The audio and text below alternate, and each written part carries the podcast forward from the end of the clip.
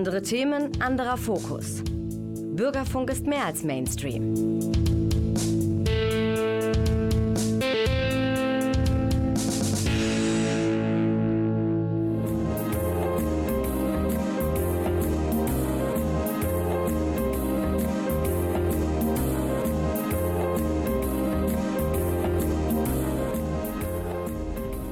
Der Lesewurm.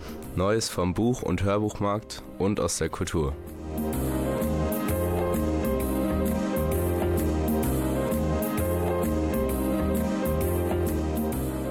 Präsentiert von Volker Stephan.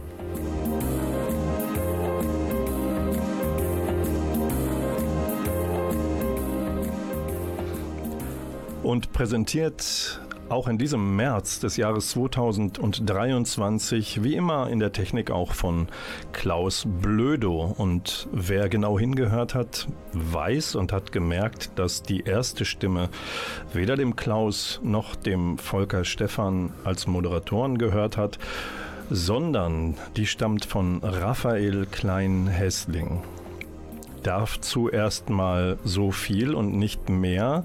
Vielleicht noch so viel, dass der Lesewurm als Sendung über Neues vom Buch- und Hörbuchmarkt aus der Kultur, aus der Musik dieser schönen, schnuckeligen kleinen Stadt Münster auch immer darauf bedacht ist, die junge Generation anzusprechen. Wie macht der Lesewurm das? Nun, er präsentiert ab und an Graphic Novels, Comics, Mangas oder präsentiert auch Kinder- und Jugendbücher, bespricht sie. Und jetzt, heute, weiß ich gar nicht, ob es eine Premiere ist, aber wir ziehen euch Jungvolk mit Kino in diese Sendung Sendung und vielleicht drüber zum Buchlesen. Das muss als Cliffhanger genug sein für den Moment, denn zunächst tauchen wir ein, hätte ich fast gesagt, aber schwimmen in den Kanälen von Venedig stelle ich mir nicht so interessant vor. Wir tauchen ein in die Welt Venedigs. Venedig ist auch im Lesewurm ab und an Thema, weniger aus dem Blickwinkel von Reiseführern, sondern unser Blick, der schweift gerne hinter die Kulissen von Kanälen und Palästen. Das war zuletzt der Fall etwa bei Petra Reskis liebevoller und auch schmerzhafter Bestandsaufnahme namens als ich einmal in den Kanal Grande fiel. Das äh, erschien schon 2021 bei Drömer als Sachbuch. Und nun ist die Lagunenstadt Schauplatz für beklemmende Weltgeschichte. Und zwar hat der Brite David Hewson wie die Wahlvenezianerin Reski Kenner Venedigs seit Jahrzehnten. Der hat einen gefeierten Roman 2021 im Original vorgelegt. Garten der Engel heißt der. Und der liegt nun seit Ende Februar in deutscher Übersetzung vor bei dem sehr rührigen Verlag Folio. Die Übersetzung kommt von Birgit Salzmann und die Geschichte, die Hewson da erzählt, die taucht ab und ein ins Jahr 1943. Italien ist da Verbündeter des Naziregimes, ein schwieriger Kumpane allerdings. Und der Zweite Weltkrieg wendet sich erst allmählich gegen die Aggressoren. Und weil Hitlers Regime zunehmend an Mussolinis Treue zweifelt, ist die Wehrmacht mal zur Sicherheit in Venedig einmarschiert. Und da begegnen wir 43 einem Mann namens Paolo Uccello. Der ist ein junger Unternehmer. Seine Eltern sind tot. Er versucht, die familiäre Seidenweberei durch die Wirren der Zeit zu steuern, irgendwie. Allerdings ist das Geld der einst betuchten Familie peu à peu dahingeschwunden und der Palazzo, in dem er residiert, der leidet sichtlich unter Renovierungsstau. Und in dem Moment klopfen Mika und Giovanni bei Paolo an und sie sind aus mehreren Gründen auf der Fahndungsliste der Nazis und deren Kollaborateuren, denn die beiden gehören dem italienischen Widerstand an, erstens. Und zweitens steht in ihren Pässen bei Religionszugehörigkeit jüdisch. Paolo nun versteckt die beiden allerdings ohne große Begeisterung bei sich zu Hause und die Lage, die spitzt sich in dem Moment dramatisch zu, als die Nazis die gesamte jüdische Bevölkerung Venedigs deportieren wollen. Und wie Paolo sich in dieser Situation verhält, das schildert der Roman, immer auch mit Bezügen in unsere Gegenwart, denn da begegnen wir dem alt gewordenen Paolo und der will sich im Gespräch mit seinem Enkel offenbar von Altlasten seines Gewissens befreien. Das Ganze ist unbedingt lesenswert. Garten der Engel von David Hewson erscheint bei Folio. Und wir machen, bevor wir großes Kino machen, zunächst einmal Musik. Und die kommt aus Münster und die verbinde ich mit einem Veranstaltungstipp, denn die Band heißt Long Distance Calling und die ist gerade live auf der Bühne zu erleben. Allerdings näher als Köln und Bielefeld rücken die Jungs, die Instrumentalrock machen, nicht näher an uns heran. Am Mittwoch, 15. März kommende Woche, gibt es die Band live in der Kantine in Köln. Tags drauf, am 16. März, dann im Forum Bielefeld. Und wir hören von dem aktuellen großartigen Album Eraser den Track Blades.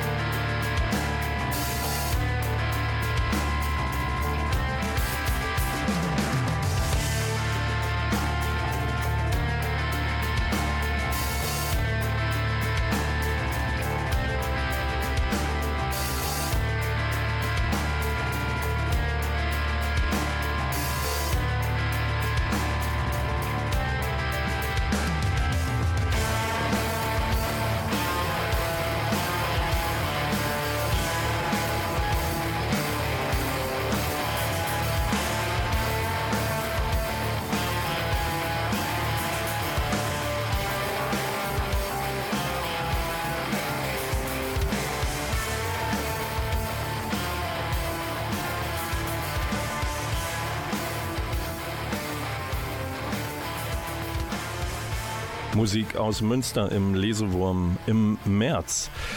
Und äh, der Lesewurm äh, muss ein bisschen die Augen zusammenkneifen, denn es strahlt unglaublich hell hier im Studio des Medienforums. Warum? Weil das Rampen- und Scheinwerferlicht der Berlinale, des großen deutschen Kino- und Filmfestivals, direkt hier nach Münster strahlt.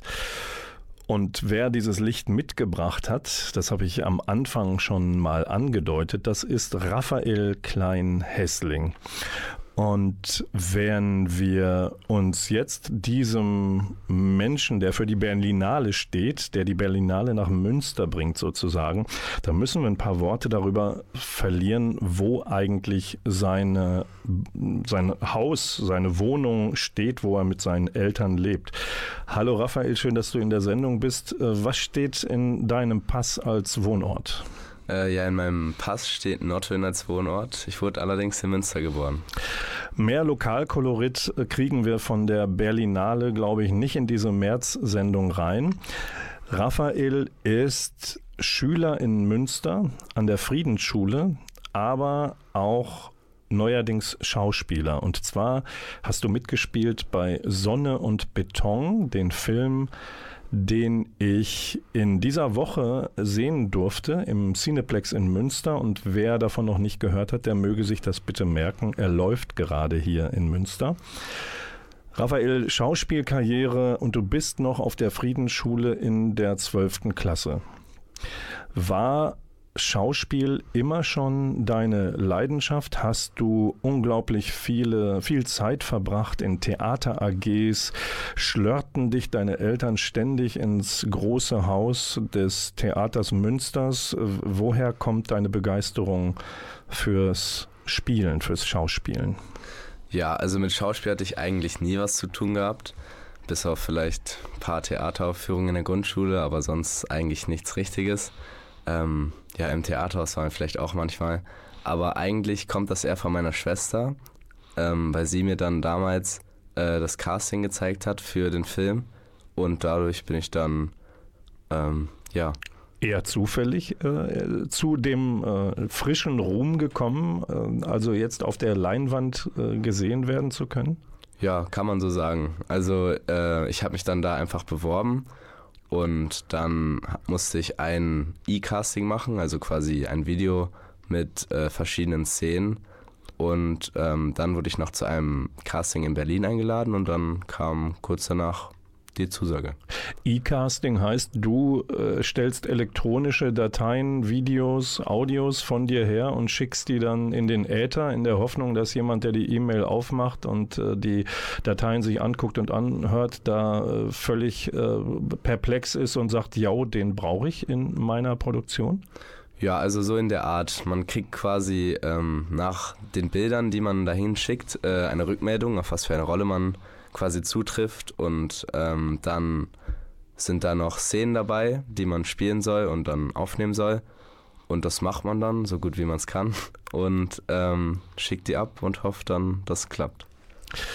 Ich habe gesagt, du bist äh, auf der Friedensschule, auf der Gesamtschule in Münster in der 12. Klasse. Jetzt ist der Film Sonne und Beton, dem wir uns inhaltlich gleich noch ein bisschen nähern werden, der ist ja schon im Sommer 2021 abgedreht worden. Da warst du im zarten Alter von?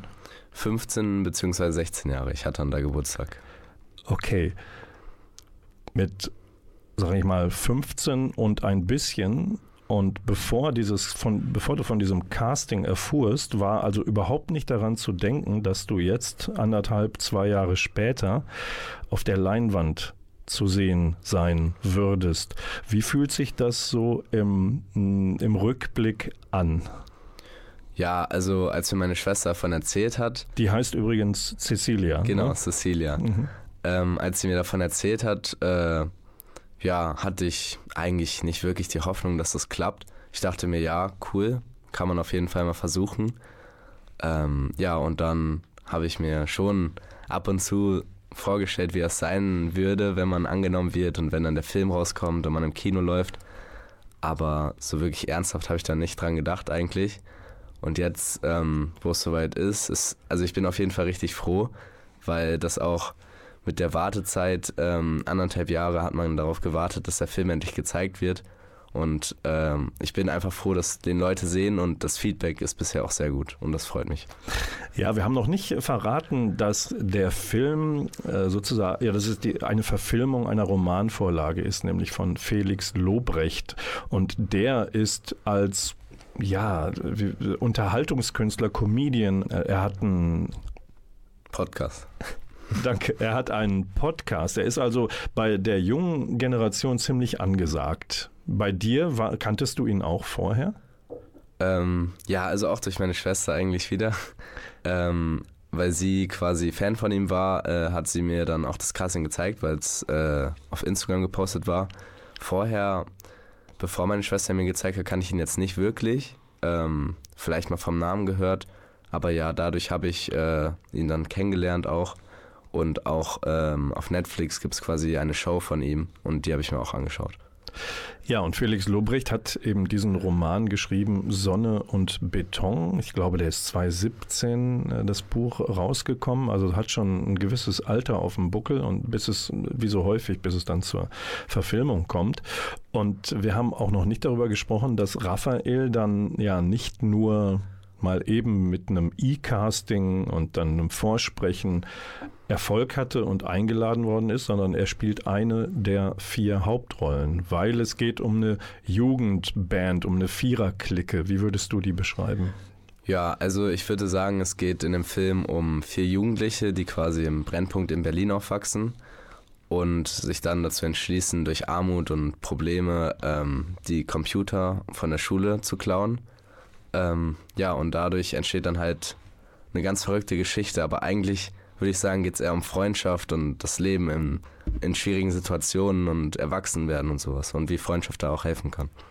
Ja, und wenn, bevor wir tiefer in die Materie einsteigen dieses Filmes, hören wir doch einfach mal in ein paar Klänge rein. Du hast Musik mitgebracht. Welche ist das? Ja, genau. Äh, ich habe den Soundtrack zum Film ähm, Hinterm Block von Louvre 47 mitgebracht. Egal wohin du hast Ausblick auf Beton. Die wissen nix, aber reden davon. Ja, ja, und ich betäub meine Probleme mit Ort. Bis die Sonne aufgeht hinterm Block. Ja, ja, weiß nicht wie, doch wir stehen immer noch.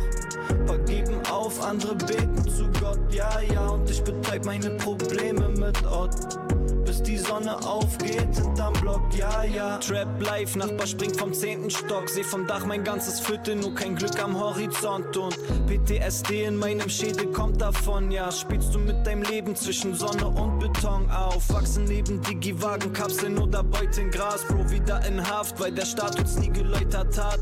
Kopf im Arsch, Eltern, die und Kinder heulen am Grab, denn wir zocken mit Karten, wie uns der Teufel gab. Politik guckt weg, doch Kids im Block fühlen sich abgedrängt, Windows shoppen, Gruppes Passagen, ein nix mit Taschengeld. Geht von Pfand auf Sammeln bis mit Semtex Automaten sprengen. Bros gehilft sich selbst, weil Mom und Dad an der Flasche hängen. Egal wohin du hast Ausblick auf Beton.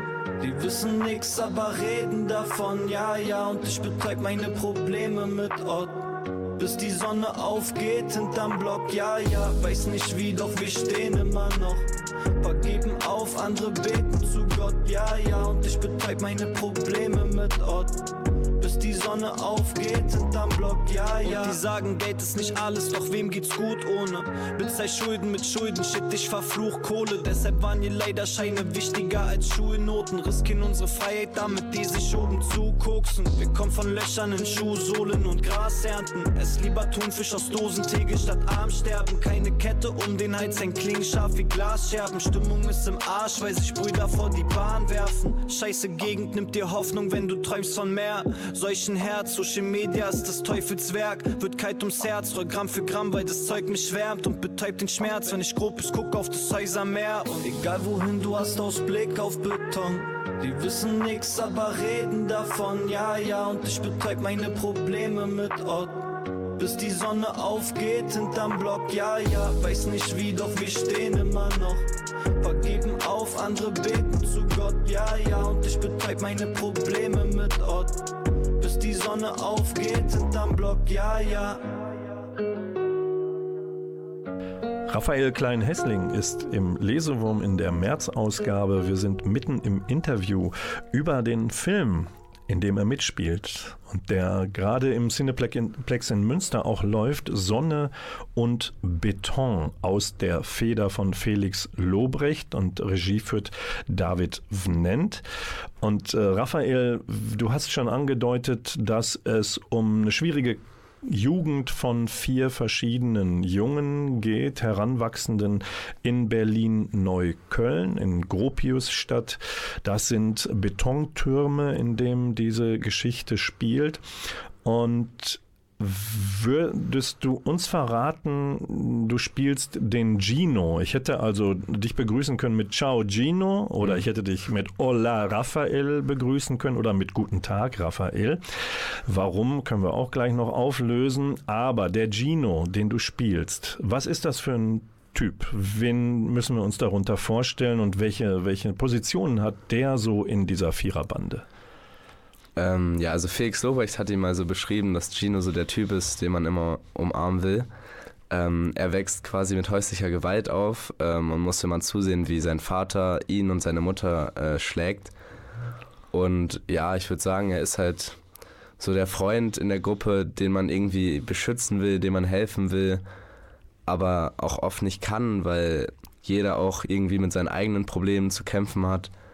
Ähm, vor allem die Armut, das Erwachsenwerden und alles und man da auch oft keine Zeit findet, seine Freunde, seinen Freunden zu helfen. Und ja, deswegen würde ich sagen, Gino ist ein kleiner Junge, der auch sehr verängstigt ist ähm, und Streit und Konflikten und sowas oft aus dem Weg gehen will, aber das halt auch oft nicht schafft, weil es in so einer Gegend auch sehr oft nicht leicht ist.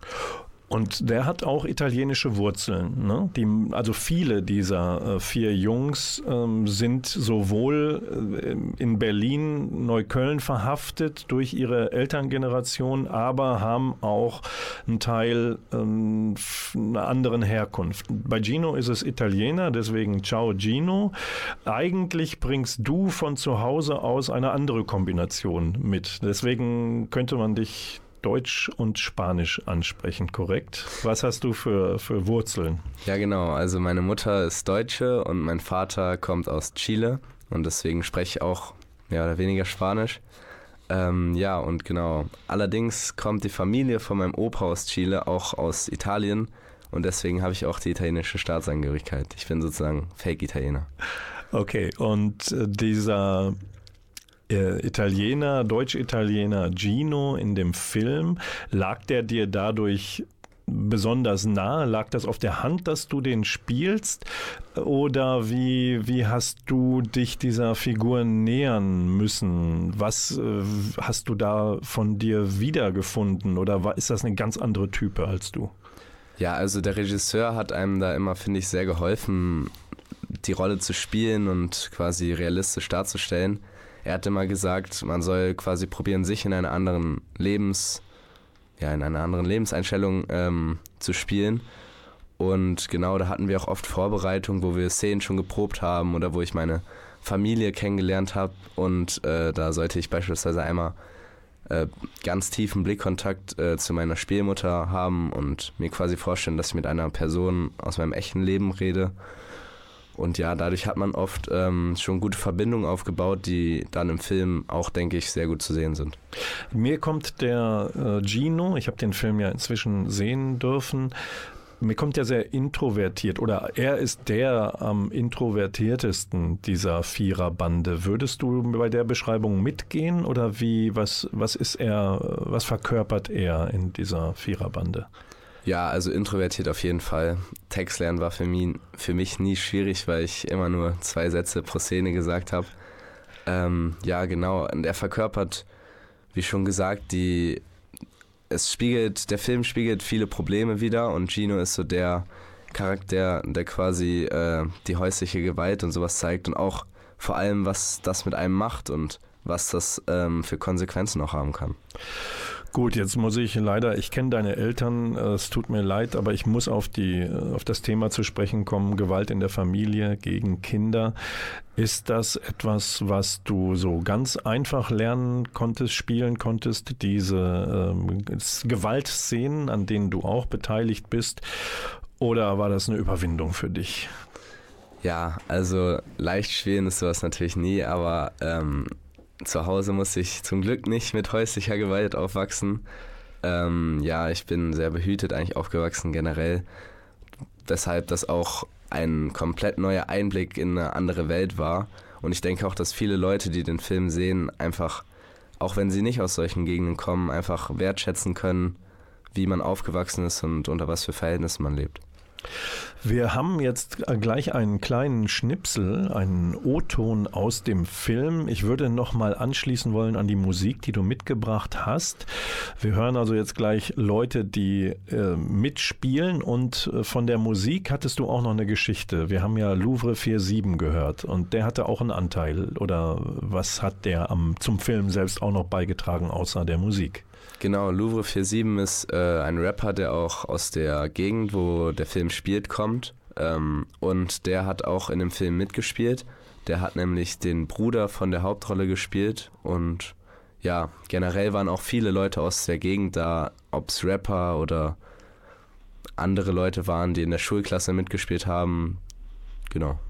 Okay, und dann hören wir jetzt mal rein in den Film und in das, was Raphael Klein-Hessling eben schon angedeutet hat, wie die Jungs glauben, schnell zu Geld kommen zu können, denn sie haben Schulden. Und jetzt hören wir einmal rein. Und bitte. Jungs, ihr habt doch gesagt, ich mach. Du bist krank,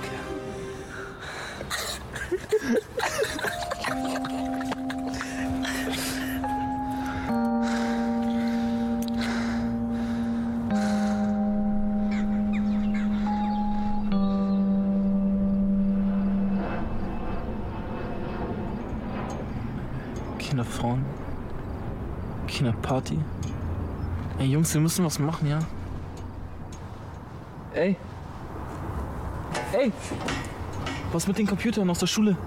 Wir brechen in die Schule ein und klauen die Dinger. Das wird so einfach. Alter, das sind 10.000 für jeden, die einfach so warten. So viel verdienen normale Leute in einem Jahr. Digga, was ist los bei euch? Junge, die ficken uns. Guck, wie sollen die uns ficken? Gino, überleg mal. Wenn die Bullen nicht zu Hause abliefern, was dein scheiß Vater mit dir machen würde. Also, ich bin auf jeden Fall dabei. Ja, Mann. Ganz ehrlich, Lukas, zur Not auch ohne dich, ja? Kruse rum in der Stadt, Hermannplatz, Weg ist gesperrt, ist gesperrt. I live where I'm from. Where I'm from. So, da haben wir gerade noch die Stimme von Raphael Klein-Hessling gehört, der in Sonne und Beton eine der vier Hauptrollen spielt, einer Jugendgang in Berlin-Neukölln, Gropiusstadt, die sich durchschlagen, die ähm, Gewalt in der eigenen Familie, im Freundeskreis in ihrer Umgebung erleben und die Geld beschaffen müssen und glauben, das können sie am einfachsten schaffen, indem sie der Schule gespendete neue Computer klauen und die zu Geld machen. Was waren noch deine Sätze, die du da gerade gesprochen hast? Hast du den Text noch drauf, Raphael? Ja, ich habe gesagt, äh, ich bin auf jeden Fall dabei, also was die Computerclown angeht. Und äh, der äh, Gino, die, die, Rolle, die du da verkörperst, dem nimmt man das nicht immer so ab, ob der mitmacht oder nicht, weil er halt sein eigenes, Pro also er hat seine eigenen Probleme und er ist nicht der Hau drauf von den Vieren. Oder warum muss Gino sagen, ich bin auf alle Fälle dabei, weil die Jungs das erwarten von ihm oder eher nicht? Also er sagt, dass er, um quasi an Geld zu kommen, aber nicht wie die anderen Jungs für Klamotten, für Frauen, für Party, sondern eher für äh, seine Familie, weil er auch probiert, ähm, seiner Mutter immer zu helfen in der Situation. Und deswegen ähm, braucht er das Geld. Okay, kommen wir zu dem, was mit Geld zu tun hat und dir. Du schwelgst natürlich, du schwimmst jetzt in den Millionen als Filmstar, als kommende Hollywood-Größe, die in Münster geboren ist, jetzt in Nottuln wohnt und äh, demnächst nach dem Abitur, nämlich an dann die Filmwelt im Sturm erobert. Ähm, der Ruhm dieser frühen Jahre bei dir, ähm, musst du inzwischen in der Friedensschule in Münster äh, mit einer Polizeieskorte an deinen Platz im Klassenraum oder in den Kursen äh, geleitet werden? Ähm, wie ist so das, äh, die, wie nehmen deine Mitschülerinnen und Mitschüler auf, die das ja, nehme ich an, alle inzwischen wissen, dass du vor zwei Jahren gedreht hast oder vor anderthalb und jetzt in den Kinos bist? Ja, also äh, Polizeischutz ist jetzt bisher noch nicht nötig. Ähm, ich kann eigentlich, was das angeht, ähm, noch ganz ruhig durch die Gänge laufen. Meine Freunde wissen das natürlich. Ähm, ja, letztens ist, sind tatsächlich zwei Mädchen zu mir gekommen und haben mich gefragt, ob ich nicht der junge Gino aus Sonne und Beton bin, aber vorher gab es sonst sowas eigentlich nie. Also und bis jetzt auch eigentlich gar nichts. Und was jetzt zu erwarten ist, ist dann eine Schulaufführung in der Aula oder äh, ein ganzer Vormittag nur Raphael Klein-Hessling und du musst Vorträge halten und Schauspielkurse geben oder was, was läuft da gerade im Hintergrund an der Friedensschule, von dem du vielleicht weißt? Also Aufführung nicht, aber tatsächlich ähm, ist geplant, dass wir mit ein paar Schul äh, Kursen aus der Schule in den Film gehen. Jetzt bald mit dem Physikkurs auch. Okay, und wenn du von den beiden ähm, Mädchen gesprochen hast, die dich angesprochen haben, wollten die dann auch direkt ein Autogramm von dir? Nee, das nicht. Wie viele Autogramme hast du schon geben dürfen, seitdem die Menschen wissen, dass du der bist, der den Gino spielt? Also es hält sich noch in Grenzen. Ähm, in, bei den Berlinalen äh, musste ich einmal oder durfte ich einmal auf ein Foto von mir, äh, was dort aushangen, unterschreiben. Und sonst, genau, als wir da waren, auch, äh, wir sind in einem Bus nämlich zum roten Teppich gefahren, in einem alten äh, BVG-Bus. Und da. Der Be Berliner Verkehrsgesellschaft. Ne? Genau. Ja. Und da ähm, stand draußen ein Mann quasi, der sein Buch hochgehalten hat und dann sind wir alle vier runtergegangen und haben ihm das einmal signiert und wiedergegeben. Gut, dann wollen wir einfach die Reihe derjenigen, die Autogramme wollen, einfach mal verlängern und ich bitte dich, dass du mal ins Programmheft vom Münsteraner Kino jetzt auf dem Filmplakat sozusagen dich nochmal verewigst, damit du nicht aus der Übung kommst, weil spätestens nach der, dieser Lesewurm-Sendung äh, werden die Anfragen ja äh, noch und nöcher kommen. Jetzt haben wir habe ich noch eine Frage, weil wir sind ja, ich brauche einen eleganten Brückenschlag zum, ja, einem der Schwerpunktthemen des Lesewurms generell. Das sind ja Bücher. Und zwar ähm, mache ich das mal so. Wie fühlst du dich eigentlich als Coverboy? Ja, also es ist schon komisch. Ähm, beispielsweise in Berlin hang auch an einer Hauswand ein riesen Plakat vom Film. Und ähm, man sieht da immer nur quasi uns von hinten. Deswegen habe ich mein Gesicht in so einer Riesengröße jetzt noch nicht gesehen. Aber es ist schon komisch, wenn man so durch die Gegend läuft und sich vorstellt, dass auch hunderte Menschen einfach da vorbeilaufen und quasi meinen Rücken sehen oder unsere Rücken. Und genau, es ist schon ein komisches Gefühl, aber es ist auf jeden Fall schon sehr cool auch. Aber ich kann dich beruhigen, es gibt dich inzwischen auch von vorne. Wie du vielleicht weißt, der äh, Verlag Ulstein, der Lobrecht äh, vor ein paar Jahren das Buch veröffentlicht hat, hat natürlich auch ein Buch zum Film rausgegeben. Und wenn ich mich nicht ganz verguckt habe, seid ihr vier in einer Neuauflage des Buches auch mit euren Gesichtern zu sehen und nicht von hinten. Und deswegen bist du ja dann inzwischen auch ein richtiger Coverboy, also mit Gesicht nach vorne. Und äh, Hand aufs Herz. Hattest du den Roman eigentlich schon mal gelesen, in der Hand gehabt, bevor es Richtung Casting ging? Bevor es Richtung Casting ging, nicht. Allerdings ähm, habe ich das Buch dann an einem Tag durchgelesen, ähm, als ich die Zusage für das letzte Casting in Berlin quasi bekommen habe. Und das Buch hat mir auf jeden Fall sehr gut gefallen, deswegen habe ich es auch so schnell durchgelesen, weil es eine sehr authentische Sprache ist. Es ist immer Action da. Man kann sich auch mit den Jugendlichen viel identifizieren.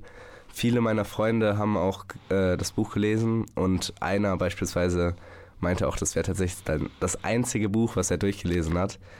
Und ja, generell, was ich so gehört habe von Felix auch, ähm, die waren ja auch in in Schulen, wo das äh, durchgenommen wurde. Und ich glaube, das ist generell ein Buch, womit sich viele in unserem Alter auch identifizieren können und was sie auch gerne lesen. Ja, gilt denn dann tatsächlich dieser alte Witzspruch, schock deinen Lehrer, lies ein Buch? Wie hältst du es denn so grundsätzlich mit Lektüre, also diesem Buch? Also hast du eine Schrankwand voller Bücher in deinem Zimmer zu Hause oder wie hältst du es mit gedrucktem? Also als Kind habe ich äh, mehr gelesen, auch oft, weil meine Mutter mich gezwungen hat. Aber ähm, genau, eine Buch, eine Bücherwand habe ich jetzt nicht zu Hause. Ich lese ab und zu noch, ähm, beispielsweise von Ray Bradbury ähm, auf Englisch. The Golden Apple heißt das, glaube ich. Das lese ich im Moment ab und zu mal wieder ein bisschen, aber so der richtige Leser bin ich jetzt eigentlich nicht. Gut, aber ob du es willst oder nicht, lesen ist, glaube ich, Pflicht für dich als Zwölftklässler, der nach der 13 gerne sein Abi machen möchte, der muss ja was lesen. Äh, was denn besonders viel? Also die Frage, was für Leistungskurse hast du? Also Leistungskurse habe ich Mathe und Physik. Deswegen, da muss ich nicht so viel lesen meistens, nur ein paar Angaben. Aber ja, und in Deutsch haben wir jetzt letztens Wojciech noch gelesen. Okay. Und wenn du so auf Erfolg, auf persönlichen Erfolg blickst, äh, was wäre denn größer einzuschätzen, wenn die, wenn der Film Sonne und Beton mit dir durch die Decke geht oder wenn du das Abitur schaffst? Der Film auf jeden Fall. Also ja. Das Abitur ist natürlich auch wichtig, weil Schauspiel und sowas auch schwierig ist. Ähm, und da sollte man auf jeden Fall immer noch ein zweites Standbein haben. Aber Schauspiel ist auf jeden Fall Nummer eins, das Ziel. Du möchtest also, dass Sonne und Beton mit dir und deinem Namen Raphael Klein-Hessling nicht drauf auf dem Plakat und äh, äh, im Cast, das soll nicht der einzige bleiben in deinem Leben? Nee, hoffentlich nicht. Und hast du irgendwelche Ideen, wie du das äh, im Moment zusammenbringen kannst oder muss das mit der Schauspielerei warten bis nach dem Abi? Ja, da muss man mal gucken. Ich meine, die Schule hat mich da schon gut unterstützt. Die haben mir das auch erlaubt, auch wenn vier Wochen Schule ausgefallen sind. Und ähm, da muss man natürlich gucken, ob man sich da einigen kann. Man kann jetzt wahrscheinlich nicht immer so oft fehlen wegen Drehs. Ich glaube aber auch nicht, dass das so oft, dass ich so oft die Gelegenheit dazu haben werde. Ja, Raphael, danke, dass du da warst. Wir machen noch einen ganz kleinen Schlenker und zwar, wir hatten eben Autogrammkarten, die musst du noch drucken lassen, glaube ich, ne? Okay. Ja. Aber vielleicht gibt es ja demnächst eine Hinweistafel an einem besonderen Hospital in Münster, nämlich da könnte stehen, die Raphaels Klinik ist Raphaels Klinik, wo der aus Sonne und Beton bekannte Schauspieler 2005 geboren wurde. Gibt, ist diese Hinweistafel an der Raphaels Klinik schon in Arbeit? Ja, ich muss sie noch dran schrauben. Nein, Spaß. Ähm, also sie ist natürlich noch nicht dran, weil ich natürlich auch noch keine Hollywood-Größe bin. Aber ja, ich hoffe natürlich, dass man irgendwann vielleicht mal den Namen kennen wird. Aber da muss man natürlich auch gucken und auch einiges für leisten. Ja, Raphael, danke, dass du in der Sendung warst. Hat viel Spaß gemacht. Ich wünsche dir im Abitur, fürs Abitur viel Glück und auch für Sonne und Beton, dass das ein mega Erfolg wird und äh, für dich der Beginn einer Karriere ist. Danke, dass du da warst. Aber so leicht kommst du hier nicht raus. Äh, ich habe ja einen Schüler vor mir sitzen und ich habe deinen Eltern versprochen, dass du natürlich auch eine Aufgabe löst, weil es kann nicht immer nur ums Schauspielern gehen. Ich habe äh, also eine kleine Frage für den naturwissenschaftlich interessierten Raphael Klein-Hässling. Ich schicke, jetzt kommt die Frage, ich schicke Weiß rein und bekomme Regenbogen raus. Um was handelt es sich? Licht, was? Ja, und das Licht geht durch ein Prisma. Das lag dir auf der Zunge, du wolltest nur nicht angeben, ich weiß. Also sozusagen diese Lichtbrechungspyramide oder wie auch immer man das sagen würde. Und äh, ungefähr 30 Jahre vor deinem allerersten großen Auftritt, deiner Geburt nämlich in der Raphaelsklinik Münster, kam etwas anderes auf die Welt, nämlich Pink Floyds legendäres Album The Dark Side of the Moon mit diesem Prisma als Cover obendrauf. Wer kennt es nicht? Nicht. Und bevor ich zu einer Buchveröffentlichung rund um The Dark Side of the Moon etwas sage und einen Veranstaltungstipp reinreiche rund um diese Schallplatte, hören wir einfach rein in das Album und zwar den Track Breathe. Der kommt aus der Immersion Box, die 2011 mit allerlei unveröffentlichtem und Live-Material herauskam und das ist live performt von Pink Floyd in der Wembley Arena zu London und das Ganze anno 1974.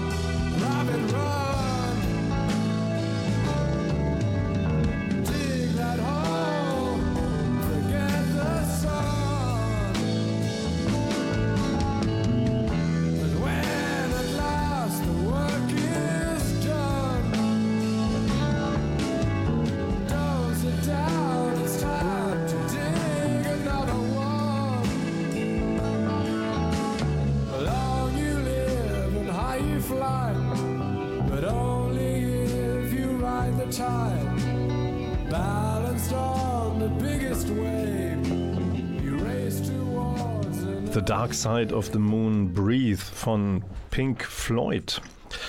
Pink Floyd, man glaubt es kaum, ist sehr, sehr häufig äh, in Münster zu Gast.